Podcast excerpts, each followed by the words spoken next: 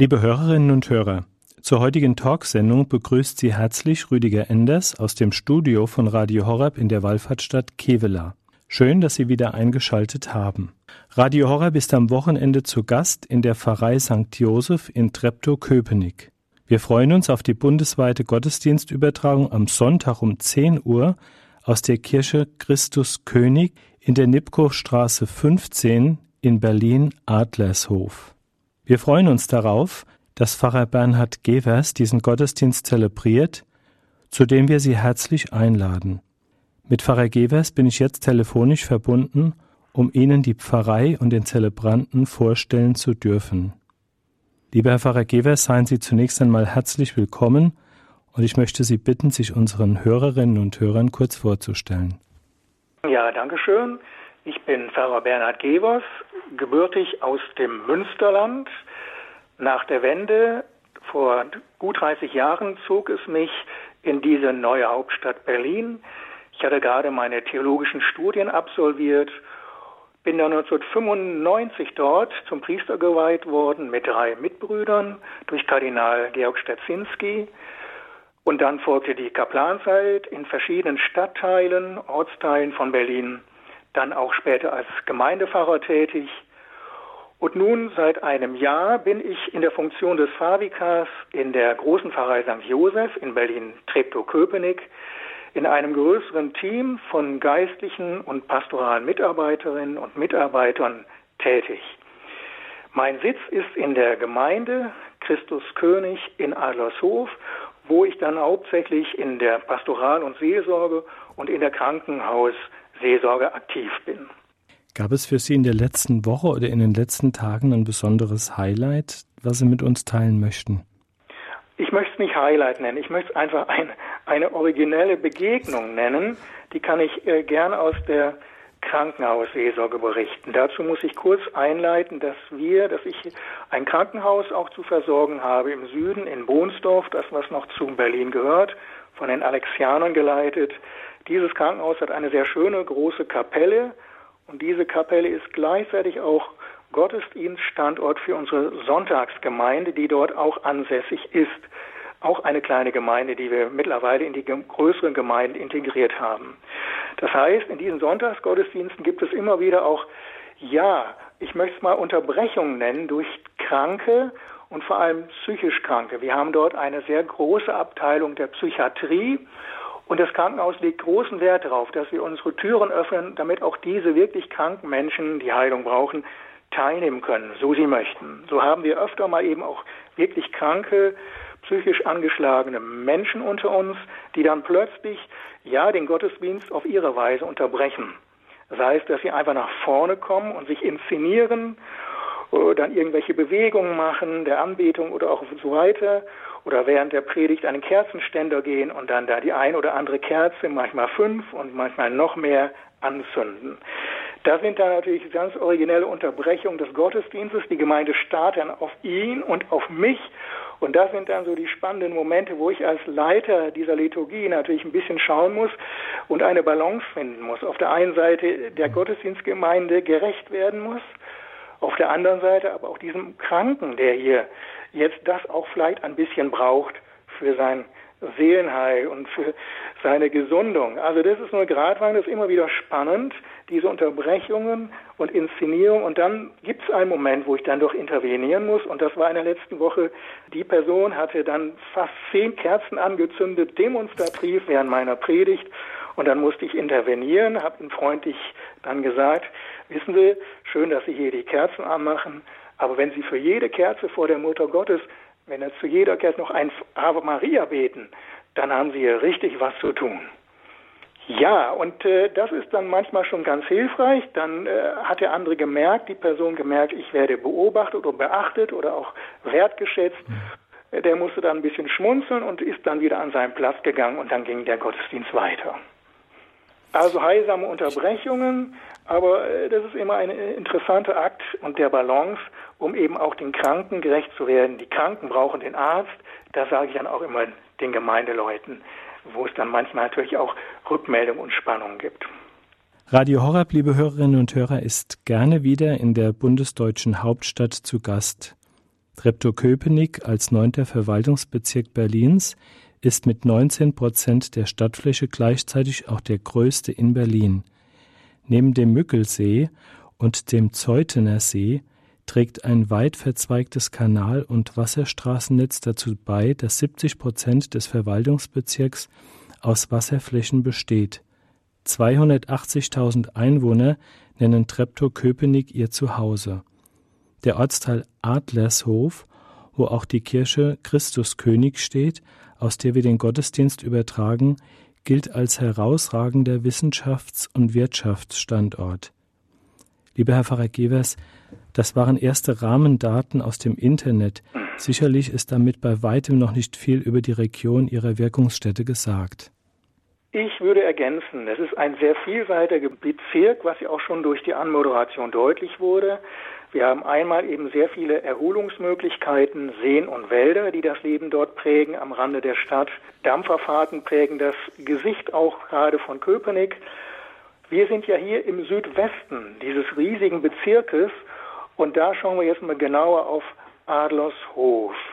Adlershof hat sich, war früher eine kleine Siedlung von Bauern und Arbeitern, hat sich in den letzten Jahrzehnten aber gemausert als ein besonderer Wissenschafts- und Industriestandort, wohl der größte in Berlin überhaupt. Gerade nach der Wende hat sich das hier sehr entwickelt. Es gibt auch, auch Institute der Humboldt-Universität, die sich hier angegliedert haben. Es gibt tausend Privatunternehmen, die hier in einem großen Netzwerk zwischen Wissenschaft und Industrie agieren. Und viele Studenten. Studenten und Studentenheime, die schießen hier wie Pilze aus dem Boden, sodass das auch etwas ist, was unsere Gemeinde prägt. Junge Familien, die hier Arbeit finden im Südosten Berlins. Der Stadtteil hat ja auch eine sehr wechselhafte Geschichte zu erzählen, besonders in den Zeiten um den Zweiten Weltkrieg, der dazu führte, dass die Region viele Jahre Teil der DDR gewesen ist. Hm. Welche Voraussetzungen brachte dies für die katholische Kirche in der Stadt Berlin mit sich, die heute noch in ihrer Arbeit erfahrbar sind? Ja, Berlin hat wirklich eine wechselhafte Geschichte, das wissen wir. Zwei Diktaturen, erst die braune und dann die rote mhm. Herrschaft, das hat den Berliner geprägt. Der hat in der Regel ein dickes Fell und äh, kann mit solchen Dingen einigermaßen umgehen. Für die Kirche bedeutete das immer, auch schon vor der DDR, eine Verfolgungssituation. Und die Kirchen waren eben Räume, Biotope unter sich, wo man ein bisschen geschützt war, wo man Gemeinschaft suchte und fand. Und es ist ja bekannt, dass die Diaspora Menschen zusammenschweißt. Es gibt also hier bei uns ein sehr starkes Zusammengehörigkeitsgefühl, gerade in den alten Ostgemeinden. Man musste zusammenhalten, ja, um gegenüber dem großen Feind, sage ich mal, bestehen zu können. Das hat die Gemeinden geprägt, dieser, auch dieser Überlebenskampf und äh, das prägt auch noch die älteren Leute, gerade in den Ostgemeinden. Also dieser Individualismus und Subjektivismus, den wir aus Westdeutschland kennen, der ist hier nicht so ausgeprägt, zugunsten eines sehr ausgeprägten Gemeinschaftsgefühls. Was sollte man denn in Treptow-Köpenick unbedingt gesehen oder erlebt haben? Ja, also da gibt es natürlich eine Menge. Köpenick ist bekannt durch das schöne Schloss, auch natürlich das Rathaus Köpenick mit der berühmten Geschichte des Hauptmanns von Köpenick. Das muss man natürlich dann auch schon mal gesehen haben. Wie wir schon gesagt haben, die Seengeschichte, die Dame fließt in, in die Spree. Das ist also auch hier von daher landschaftlich interessant. Ja, da gehe ich dann auch gerne mal in die Erholung. Das brauche ich, brauche Natur, um mich dann auch zu regenerieren am Wochenende. Wir haben natürlich durch das Wasser eben auch sehr viele naturgeschützte Gebiete hier, wo man auch zur Ruhe kommt am Stand, Stadtrand, Kiefernwälder und so weiter. Es ist also eine sehr vielseitige Möglichkeiten, auch zur Ruhe zu kommen und zur Stille zu kommen. Und da würden wir auch den Herrn Pfarrer Gewers einmal treffen können, wenn er Ruhe und Erholung sucht. Ja, richtig. In der schönen Natur, das äh, brauche ich Schön. auch, tut mir auch gut. Hm?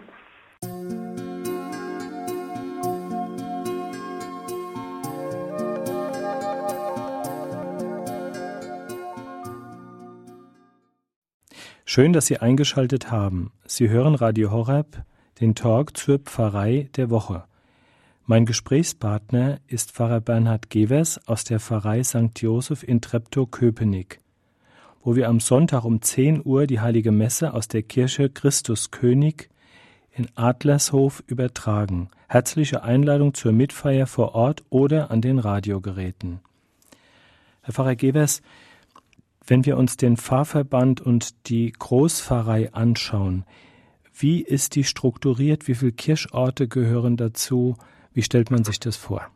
Äh, dazu darf ich einleitend sagen, wir sind also eine Großpfarrei 2020, äh, also vor gut drei Jahren, zur Großpfarrei gegründet worden, nach vielen Jahren Vorarbeit und Organisation. Aber jetzt sind wir seit gut zweieinhalb, drei, fast drei Jahren eine Großpfarrei mit sieben Kirchen. Das sind, äh, ich will die gar nicht alle aufzählen, es sind die alten drei Gemeinden, die hier fusioniert worden sind. Die alte St. Josef Gemeinde in Köpenick, die älteste wohl auch, dann mehr im Norden, das ist der Ortsteil, der zu Treptow gehört, Oberschöneweide. Und dann hier im Südwesten, wie gesagt, Adlershof mit weiteren Außenstellen Altklinike und Bohnsdorf, wo das Krankenhaus steht, von dem ich gerade schon geschildert habe. Also auch dadurch, durch diese Kirchen und, und Gemeindeorte, ein sehr vielseitiger und großer Raum, den wir mit einem großen Team von Seelsorgern dann auch betrauen. Wie entsteht so eine Großpfarrei? Wie wird das von den Menschen angenommen und mitgetragen? Ja, das ist natürlich immer ein spannungsreicher Prozess. Äh, wir sind früher, haben wir expandiert und wir wissen, Kirche ist jetzt in einer gewissen Regressionsphase. Wir müssen uns wieder konzentrieren, wir müssen wieder kleiner werden oder abspecken, wie viele sagen. Und das tut vielen schwer. Wir haben früher ein bisschen über unsere Verhältnisse gelebt, im Westen vielleicht noch mehr. Und wir merken jetzt, es fehlt an Personal, es fehlt an Geld. Also Konzentrationsprozesse sind immer schwer, das wissen wir aus der Wirtschaft und Politik, aber genauso auch in der Kirche. Das schmerzt und da muss man manchmal auch loslassen können, nicht wahr? Und so waren, sind diese Prozesse der Großvereingründung, die wir ja auch in vielen anderen Bistümern Deutschlands haben, schmerzhaft. Man muss Geliebtes loslassen, auch alte Gottesdienststandorte manchmal loslassen. Das sind Kämpfe auch in den Gremien, die wir hier geführt haben. Ich vorher noch in Spandau, wo ich damals auch vor einem Jahr noch die Großpfarrei mit aufgebaut habe. Das sind teilweise mühsame Kämpfe, aber es gibt kein Zurück. Wir müssen uns ja den Anforderungen stellen und mit den Ressourcen, die wir haben, etwas Neues und Gutes aufbauen. Und da sind wir dran. Also wir haben hier Hoffnung und hier in unserem Großraum, in unserer Pfarrei St. Josef gelingt das auch ganz gut. Jetzt komme ich mal auf unser Team zu sprechen. Das ist gleich der nächste Schritt. Wir sind hier ein recht ordentliches Team, finde ich, mit Seelsorgern. Wir sind in der Regel drei Priester mit dem leitenden Pfarrer. Dann haben wir uns beide als Pfarrvikare hier. Jetzt kommt in Zukunft ein Kaplan dazu. Dann sind wir wieder drei Priester. Dann haben wir einen Diakon. Dann haben wir zwei pastorale Kräfte, Hauptamtliche, einen Pastoralreferenten, einen Gemeindereferenten, die sehr stark Kinder- und Jugendarbeit organisieren. Wir haben zwei sehr gute Organisten hauptamtlich, der eine im Norden, also der eine, der in Josef agiert und der zweite, der hier bei uns in Adlershof agiert. Beide haben Chöre aufgebaut, die auch sehr gute musikalische Angebote machen. Darauf kommen wir gleich noch zu sprechen.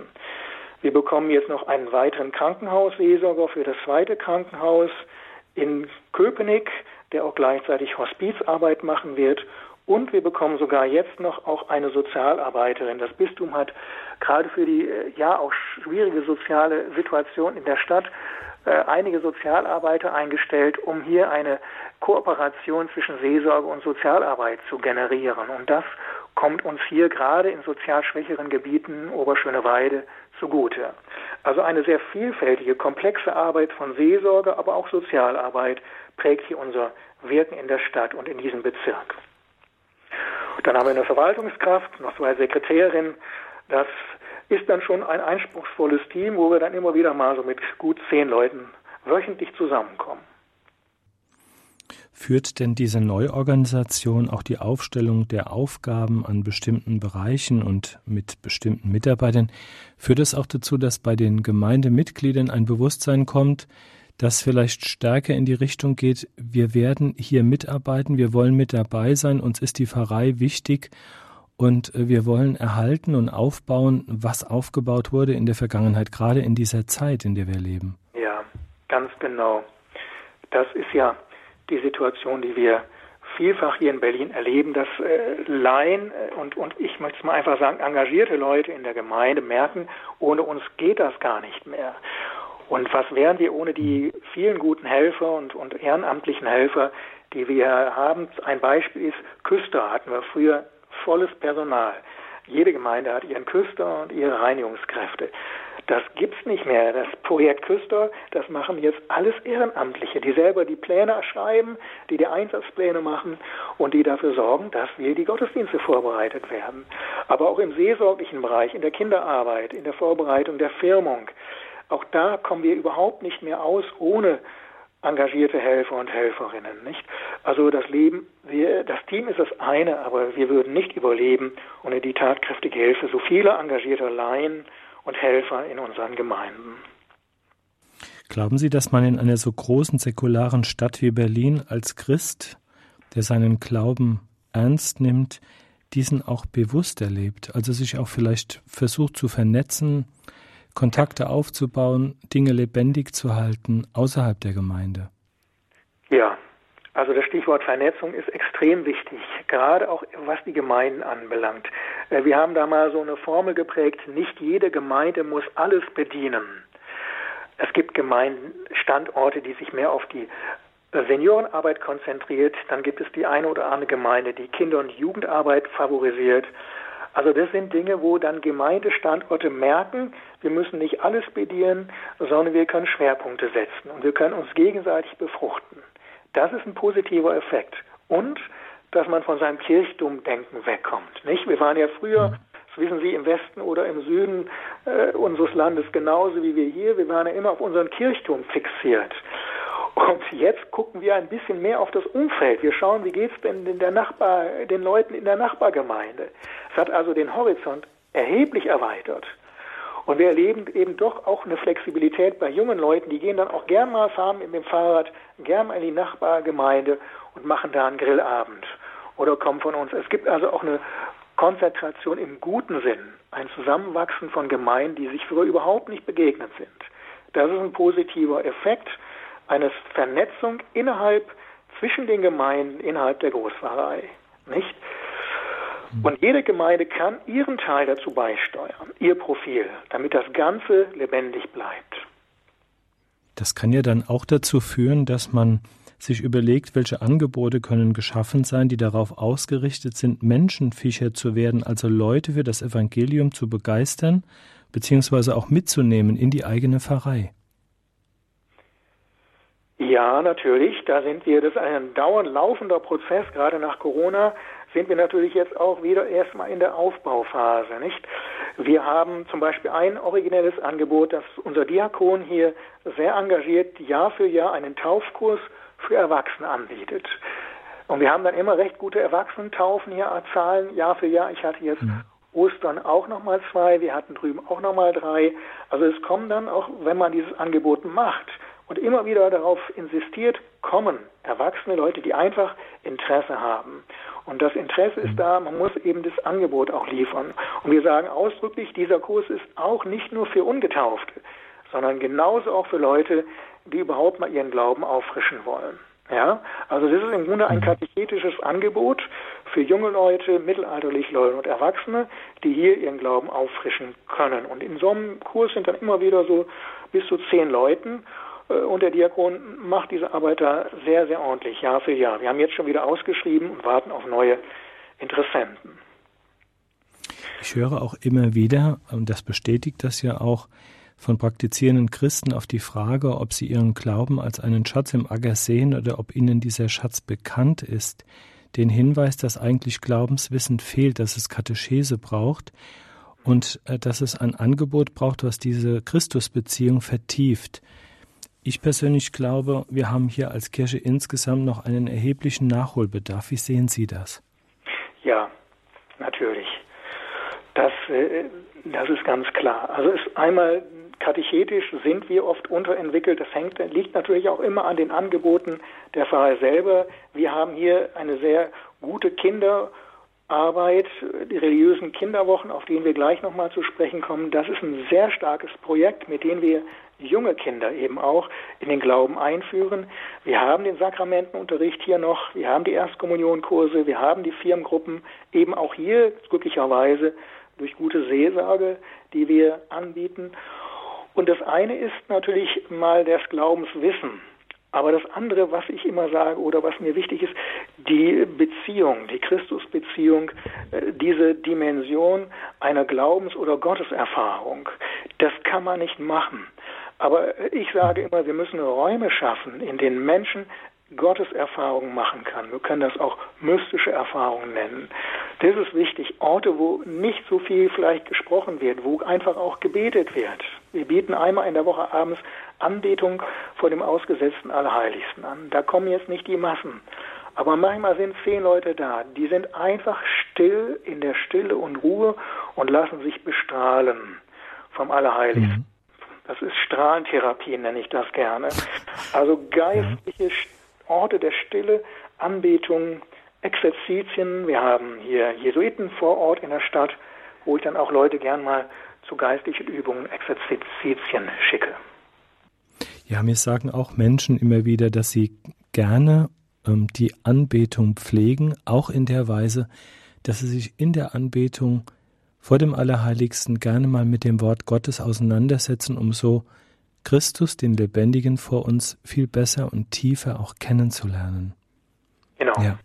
Genau, das ist, der, das ist im Grunde bieten wir bei den Andachten an, aber wir merken, das muss man auch dazu sagen, äh, es fällt den Menschen zunehmend schwer, Stille auszuhalten, den Raum der Stille zu ertragen. Mhm. Wir sind ja so ja, abgelenkt durch äh, vielfältige Programme und Angebote und Ablenkungen, dass es den Menschen heute, gerade dem Stadtberliner, schwerfällt, Stille auszuhalten. Aber genau da beginnt es. Da beginnt das Abenteuer, wo wir in der Stille äh, das große Neue und die Musik des Evangeliums hören können. Nicht? Zu einem der Highlights aus der Pfarrei, so habe ich erfahren, gehört das RKW, lieber Herr Pfarrer Gewers. Ich darf Sie fragen, und Sie deuteten das ja eben schon an, was ist das RKW und wie ist es entstanden? An wen richtet es sich? Ja, das RKW war für mich, als ich vor 30 Jahren nach Berlin komme, auch ein ganz unbeschriebenes Blatt. RKW hieß es, da war ich noch Praktikant. Und da habe ich gefragt, RKW, ich kenne AKW, also Atomkraftwerk, das kenne ich, aber was ist ein RKW? Und da wurde ich dann behutsam aufgeklärt und man hat mir erläutert, was das denn ist. Ein, wir können es ein religiöses Kraftwerk nennen, ein religiöses Kraftwerk im guten Sinne. Äh, es ist ein katechetisches äh, Wochenprogramm für Kinderfreizeiten. Sie müssen bedenken, dass wir in der DDR, ich sage jetzt wir, in der DDR-Zeit ja keinen Religionsunterricht in den Schulen hatten. Und dann haben sich die Seelsorgeämter der Ostbistümer, also wir haben ja hier Erfurt, wir haben Dresden, wir haben Berlin und Görlitz und Magdeburg überlegt, was können wir anbieten, um diesen Lehrraum zu füllen. Und da hat man dieses originelle Konzept, pastorale Konzept entwickelt, eines Wochenprogrammes für Kinderfreizeiten. Es ist mal klar, im Sommer sind die Kinder außer Haus oder auch mal draußen irgendwo. Und dann kann man für die Kinder dort einen einwöchigen, kompakten Glaubenskurs anbieten. Das ist sehr schön vorbereitet von Jahr zu Jahr mit einem neuen Thema. In der Regel ist es ein Heiliger oder eine biblische Gestalt, manchmal ein Prophet, ja, zum Beispiel, äh, ja, oder einfach mal König David, ja, und, und dann haben wir auch Heiligengestalten wie die Elisabeth oder der Don Bosco. Das sind Gestalten, Vorbildgestalten, die Werte vermitteln, Identifikationsfiguren, an denen sich junge Menschen auch reiben können und auseinandersetzen können. Und äh, das ist dann für jeden Tag genauestens in einer Handreichung genau beschrieben, was man machen kann, Anregung für Andachten, Anregung für Gottesdienste oder dann auch Freizeitprogramme, Spiel, Bastelprogramme und es gibt dann immer ein eigenes Liedheft zu der Handreichung.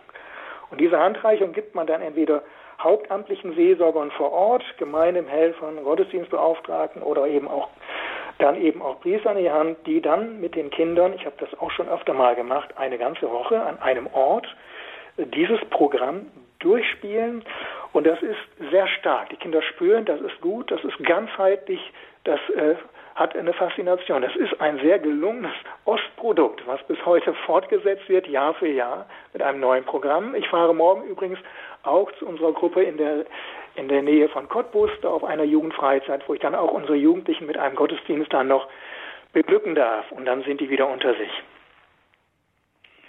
Ja. Haben denn die jungen Menschen dafür, Herr Pfarrer Gebers, eine Offenheit? Denn die sind ja oftmals in den Medien heute unterwegs. Also wie ja. bekommt man die in so ein Angebot hinein, dass sie sagen, wow, das hat mir was gegeben, da gehe ich mit, das war super. Ja, das ist natürlich, da kommen natürlich die Eltern uns zugute, die natürlich auch schon hier äh, durch die christliche Sozialisation geprägt sind. Nicht? Das sind dann in der Regel Kinder aus unserem Familien, die, es ist tatsächlich, es geht über zwei Generationen. Die Großeltern sind in den 70er Jahren entstanden. Die Großeltern kannten das schon als Begleiter. Die Eltern sind durch diese Schule gegangen. Alle, alle, im Grunde alle katholischen Gemeinden in den Ostbistümern und gerade hier in Ostberlin kennen das katechetische Programm. Das ist also bekannt und jeder weiß, RKW, das ist ein Powerprogramm, das macht Spaß. Ihr seid an einem Ort, vor allem mit Gleichgesinnten. Und natürlich sagen wir, hier ist handyfreie Zone. Bitte schön, meine erste, zweite Klasse haben die ja meist noch nicht ein Handy, aber in der Regel, wir sagen, alle Handys und Telefone zur Seite. Das ist am Anfang schwer, aber irgendwann merken die Kinder, wow, es geht auch ohne. Und dann merken sie, das Miteinander ist viel aufregender, als immer nur in die Glotze und in den Bildschirm zu schauen. Nicht?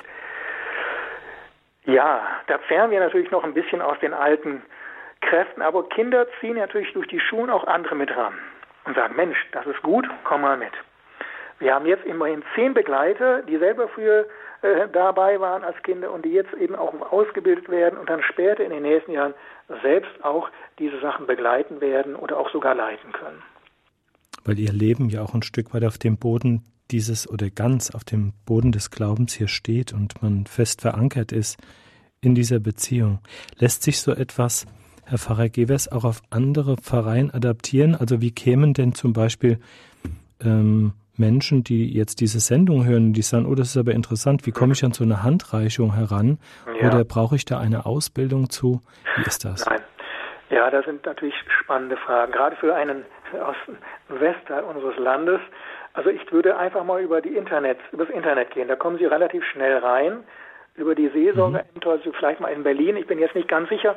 Wir machen das in der Regel über die Seelsorgeämter. Sie finden dann auch die Links auf den, alle Bistümer haben auch hier, also wenn Sie in Berlin oder mal in Dresden äh, oder Erfurt mal auf den Link gehen, Kinder- und Jugendarbeit. Und dann kommen Sie schnell weiter. Und dann religiöse Kinderwoche eingeben. Und dann sozusagen von einem Link zum anderen kommen dann kommen Sie äh, sicherlich auch dazu, sich irgendwo so ein Materialheft zu bestellen, über, meistens über die Seelsorgeämter. Die sind da sehr freigebig und ich glaube wirklich, das lohnt sich. Das ist wirklich ein starkes Projekt. Das heißt ja mhm. immer, die Ossis hatten nichts zu bieten. Das ist hier wirklich was Originelles und da können wir auch im Westen durchaus lernen. Also so, so, ein, so ein Projekt eine Woche durchgemacht, ersetzt durchaus ein halbes Schuljahr im Religionsunterricht, wenn das gut gemacht ist. Also es lohnt sich. Mhm. Und wenn hier die Erwachsenen ja mitgehen und ihre Kinder mitbringen und Interesse daran haben, dass die Kinder sich da hinein ähm, auch verwurzeln, dann sieht man ja hier auch schon die mittel- und langfristigen Früchte dieser Arbeit. Natürlich, natürlich.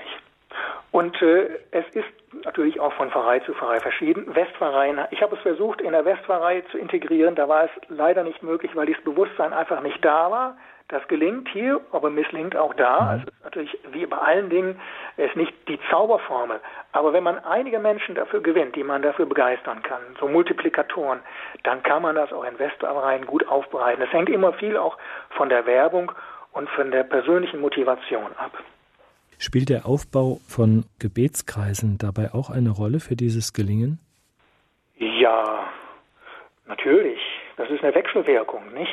Gebetskreise mhm sind bei uns zurzeit, das müssen wir auch neu aufbauen, da sind wir auch noch am Anfang hier. Äh, ich hatte vorhin von dem TC-Kreis gesprochen, von der Anbetung.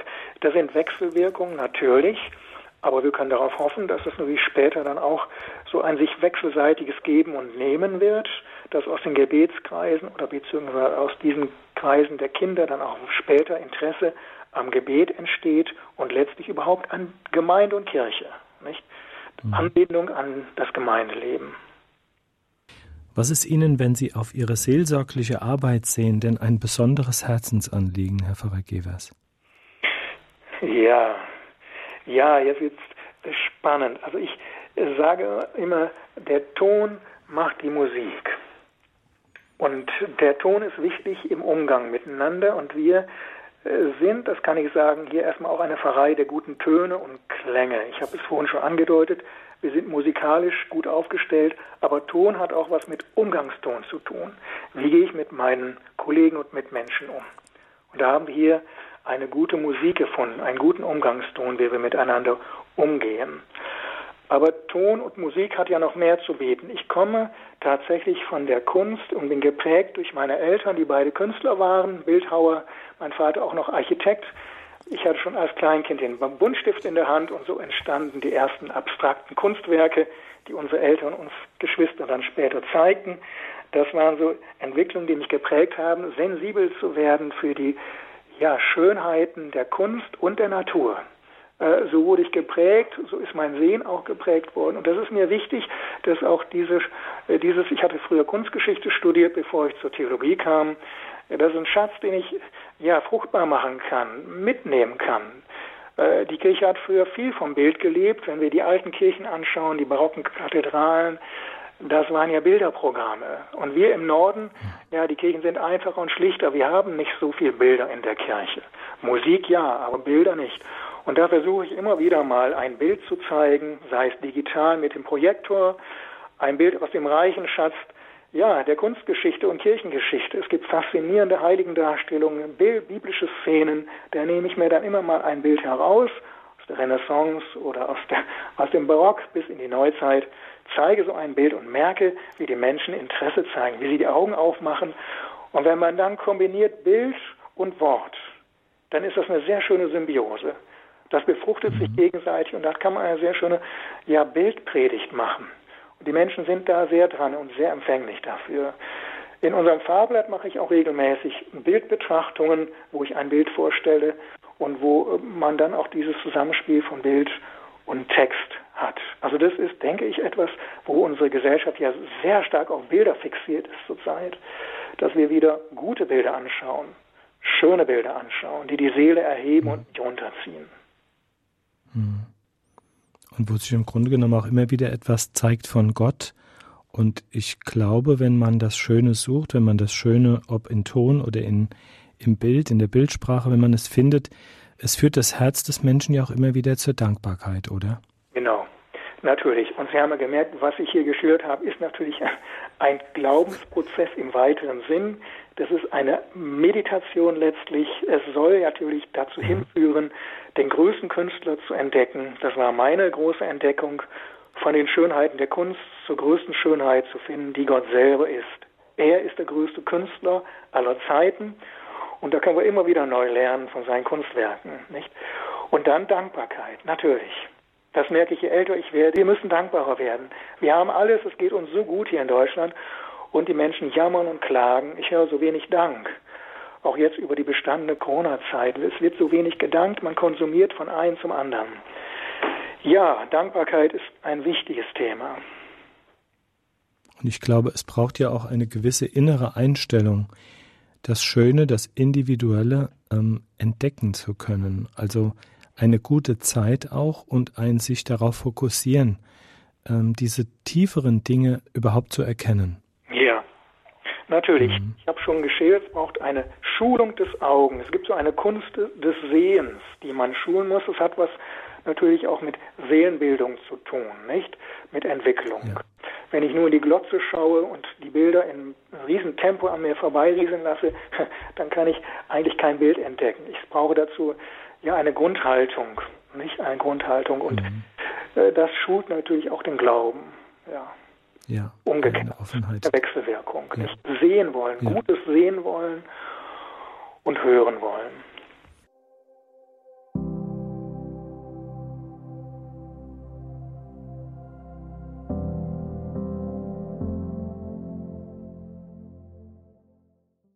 Liebe Hörerinnen und Hörer, Sie haben eingeschaltet bei Radio Horeb, dem Talk zur Pfarrei der Woche.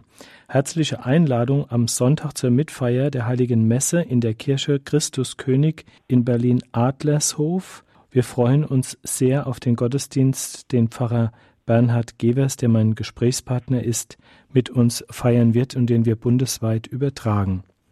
Am Sonntag werden wir in Christus König in Adlershof sein, einer Kirche, die 1928-29 erbaut wurde und von einer großflächigen Beschädigung im Zweiten Weltkrieg weitestgehend verschont geblieben ist. Wie kam es, Herr Pfarrer Gewes, zum Bau dieser Kirche? Ja, äh, das ist wie in vielen kleineren Randbezirken von Berlin so, dass die Menschen in der Zeit natürlich schon noch ein starkes Bedürfnis hatten, ihren Glauben zu leben und auszuleben auch. Und äh, da war hier in der Siedlung, die wir hier hatten, die ich genannt habe, Arbeitersiedlung, Bauernschaft, auch das Bedürfnis gab gegenüber schon die evangelische Kirche aus der Kaiserzeit, ein sehr prächtiger Bau. Und die Katholiken, die hier versprengt waren, die wollten natürlich jetzt auch eine Kirche haben. Und sie haben mit einfachen Mitteln, sie haben gespart, kleine Darlehen aufgenommen, so habe ich das in der Baugeschichte der Chronik gelesen, haben dann mit ihren mhm. bescheidenen Mitteln diese doch zumindest recht, ja, ordentliche Kirche aufgestellt und äh, hingebaut. Und dann 1931, sie waren 29 äh, fertig, konnte aber erst 31 konsekriert werden, weil das gerade in der Zeit der Bistumsgründung lag. 1930 wurde Berlin Bistum. Es gab erst 1931 war der Bischof Schreiber, der erste Bischof, dann auch in der Lage, diesen neuen Bau zu weihen, zu konsekrieren. So hat also, da hat es zwei Jahre Verzögerung gebraucht. Ist egal. Die Gemeinde war zunächst klein, mittelklein, groß, wuchs dann aber auch schnell, eben wie äh, auch schon beschrieben, durch den Zulauf Berlins und durch diesen Standort hier später auch. Ja, und die Kirche als solche ähm, könnte ich jetzt mal kurz vielleicht beschreiben in einem kleinen Rundgang. Was bieten wir? Was ist, da kann ich natürlich auch ein bisschen auch was beschreiben. Es ist ein relativ einfacher Backsteinbau, wie wir das oft haben in diesen Jahren noch, angelehnt an mittelalterliche Vorbilder, an Hildesheim und Haferberg mit einem sehr wuchtigen Turm vorweg, das Westeingang und dann das Hauptschiff, dreischiffig. Es ist eine mittelgroße Kirche, äh, wie gesagt, angelehnt an den mittelalterlichen Backsteinstil, den hier die Zisterzienser gerade in diesen Landen eingeführt haben, aber gleichzeitig, und das ist das Interessante, mit modernen Akzenten versetzt, also aus dem Expressionismus. Diese Kirche ist eine Mischung von alt-mittelalterlichen Akzenten, aber dann auch neuen expressionistischen Stilformen. Das war gerade in Berlin zwischen den Kriegen eine Zeit, wo hier sehr viel experimentiert wurde kirchenbaulich. Das war ja noch die Zeit vor den Nazis. Da konnte man noch was machen in der Weimarer Republik. Und da hat man äh, viele originelle Kirchen, auch stilistisch hier gebaut in Richtung Jugendstil. Und unser Altarbild, das wollte ich sagen, ist eben besonders originell. Das ist wirklich ein expressionistisches Relief, vier Meter hoch. Und es zeigt unseren, unseren Patron, Christus den König, wie er seine Hände segnend ausbreitet, rechts und links, über seine zwölf Apostel die in zwei Gruppen rechts und links von ihm unter seinen Armen verweilen, wie unter einem Dach, unter einem geschützten Dach. Und äh, Christus beugt sich vor, die Figur, die ist immerhin zwei Meter hoch mindestens, vielleicht sogar noch mehr, und äh, beugt sich vor und ja, wie so eine Mutter, die über ihren Jungen schwebt, also sozusagen dann hier diesen Segensgestus ausführt. Und äh, Christus selber hat eine goldene Krone auf.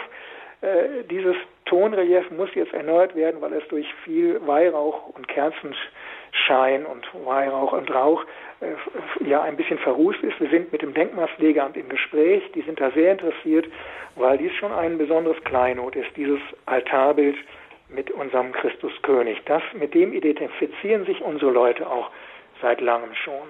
Ja. Sie finden, liebe Hörerinnen und Hörer, die Fotos zu unserer Pfarrei der Woche bei uns auf der Homepage unter www.horeb.org und dann Pfarrei der Woche. Lieber Herr Pfarrer Gevers, Sie sind Priester. Sie sind Priester, um Menschen Gott zu geben, Hirte zu sein auf dem Weg zum Hochzeitsmahl, zu dem wir eingeladen sind, und gleichzeitig auch, auf, um auf diesem Weg Heilung, Versöhnung und die Wahrheit des Evangeliums in die Herzen der Menschen zu tragen. Können Sie uns kurz schildern, wie der Ruf an Sie ergangen ist und welche Schritte Sie dann unternommen haben? Ja, das ist natürlich, das ist natürlich ein, ein Riesenbereich. Ich, äh, auch ein Mosaik, wo viele kleine Steine zusammenkommen. Ich versuche mal so das Wesentliche vielleicht rauszubringen, was ich vorhin schon angedeutet habe. Ich bin geprägt von der Kunst und hatte immer einen Blick für, auch für die Schönheiten der Natur. Und da hatte ich so schon ein besonderes Naturerlebnis auch in meiner Zeit meines Kunststudiums, wo ich plötzlich einen Sonnenaufgang, einen Sonnenuntergang meditiert und betrachtete und mir plötzlich knalldeutlich ganz, ganz klar war so eine Intuition, hier wirkt der Schöpfer selber. Er ist der größte Künstler, nicht die Götter, die du bisher angebetet hast, so schön sie sind, ja, Leonardo, Michelangelo und die vielen anderen auch in der Moderne, Van Gogh, sondern der größte Künstler ist der Schöpfer gerade diese, äh, dieses schöpfungstheologische Moment ist mir sehr wichtig in meiner Berufung. Ich habe wirklich da so eine Anrührung gespürt, dass er hier mich anrührt, berührt. Ja, das ist mir wichtig, Berührung Gottes in, und, die, und sensibel für die Schönheiten der Schöpfung zu, zu sehen und das auch zu vermitteln, Zeugnis zu geben, ist mir sehr wichtig, eben auch äh, für die kleinen und großen Wunder, die der Herr uns schenkt. Und die Sakramentenspendung natürlich ist mir dann auch ein Herzensanliegen, die Verkündigung, aber auch die Beichte, die mir selber äh, sehr viel geholfen hat, auch in meinem Leben, in meinem Werdegang. Ja, von der Kunst zum großen Künstler, das kann ich einfach sagen, wenn ich so auf meine Berufung schaue. Danke dafür. Was bedeutet es denn für Sie heute, Priester zu sein in Berlin? Ja, ich habe schon ja, angedeutet, ein Abenteuer, nicht? Ich hatte, ich bin mhm. da hier etwas mutig damals aus Westdeutschland hier hingegangen, weil es mich reizte in die Diaspora. Ich spürte, Berlin hat eine Anziehungskraft. Es ist natürlich auch Steinbrucharbeit in der Diaspora, aber es ist auch wieder schön. Aber wenn ich überlege, wie viele Menschen mir begegnet sind in den verschiedenen Gemeinden dieser Stadt, faszinierende Menschen, dann muss ich einfach sagen, allein deswegen hat es sich gelohnt. Wunderbare Menschen, die mir auch Wegbegleiter waren. Allein schon durch die Begegnung mit den vielen Menschen wird man beschenkt. Man bekommt immer was zurück. Na und dann natürlich das Priestersein als solches, habe ich schon angedeutet, erfüllt mich. Ich bin gerne und wüsste auch keinen schöneren Job, als diese Arbeit zu tun. Für Menschen da zu sein, äh, Menschen gut zu sein, das ist für mich das Schönste, ja, die größte Kunst. Mhm. Und wie lautet Ihr Prämitzspruch und was sagt er über Sie aus? Ja, ja das kann ich Ihnen gerne verraten. Äh, aus dem ersten Johannesbrief, wir haben es erkannt, Gott ist die Liebe. Und wer in der Liebe bleibt, der bleibt in Gott und Gott bleibt in ihm. Sehr schön. Liebe Gottes ja. ist letztlich die Triebfeder, ist diese Energiequelle, die mich treibt so zu tun und in dieser verrückten Stadt zu wirken. Sonst ging es nicht. Und, und wir werden auch für Sie beten und Ihren Dienst. Dankeschön. Versprochen. Was wünschen Sie sich persönlich für die Zukunft der Kirche? Ja, auch eine Riesenfrage. da, also eins ähm, ganz vorweg, wir sind in einer Krisenzeit, es wird auch viel geklagt und wir klagen und hören viel über die Missbrauchsproblematik, die wir ernst nehmen müssen und wo wir daran arbeiten, sehr auch viel arbeiten.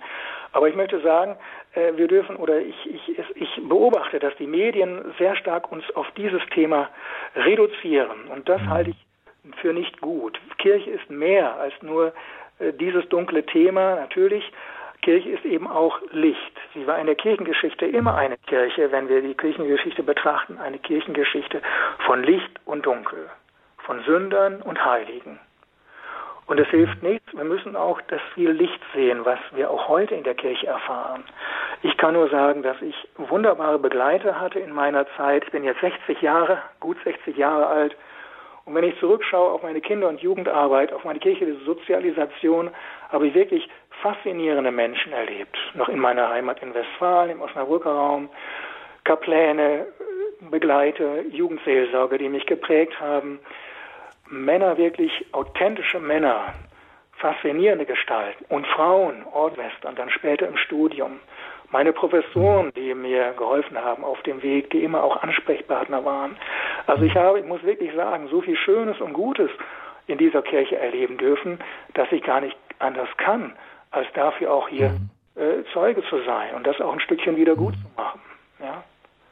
Also beides gilt es zu sehen, das Dunkel, aber eben auch das viele Gute und Schöne, was wir hier in der Kirche nach wie vor auch haben. Mhm. Und man darf nicht vergessen, der Schatz im Acker, der stand nicht oben auf. Den genau. mussten wir erst suchen. Genau. Und die, die teure Perle auch. Das haben wir Sonntag im so Evangelium gehabt. Mhm. Genau, das war zu suchen. Wir sind immer Schatzsucher auch. Das hatte ich kürzlich noch im Gottesdienst ja. gesagt. ja, ja, stimmt. Ja, liebe Hörerinnen und Hörer, das war unser heutiger Talk zur Pfarrei der Woche aus der Pfarrei St. Joseph in Berlin, in Treptow-Köpenick, wo wir aus am Sonntag die Heilige Messe bundesweit live übertragen aus der Kirche Christus König in Berlin Adlershof. Ich danke Ihnen, lieber Herr Pfarrer Gevers, für das informative Interview. Wir laden Sie noch einmal ganz herzlich und ausdrücklich zur Teilnahme am Gottesdienst, entweder vor Ort oder an den Radiogeräten ein. Zum Abschluss möchte ich Sie bitten, lieber Pfarrer Gevers, uns noch den Segen zu erteilen. Ja, ja, so segne und behüte euch und alle, die zu euch gehören, der gütige und dreieine Gott, auch unser Christus der König, der Vater, der Sohn und der Heilige Geist. Amen.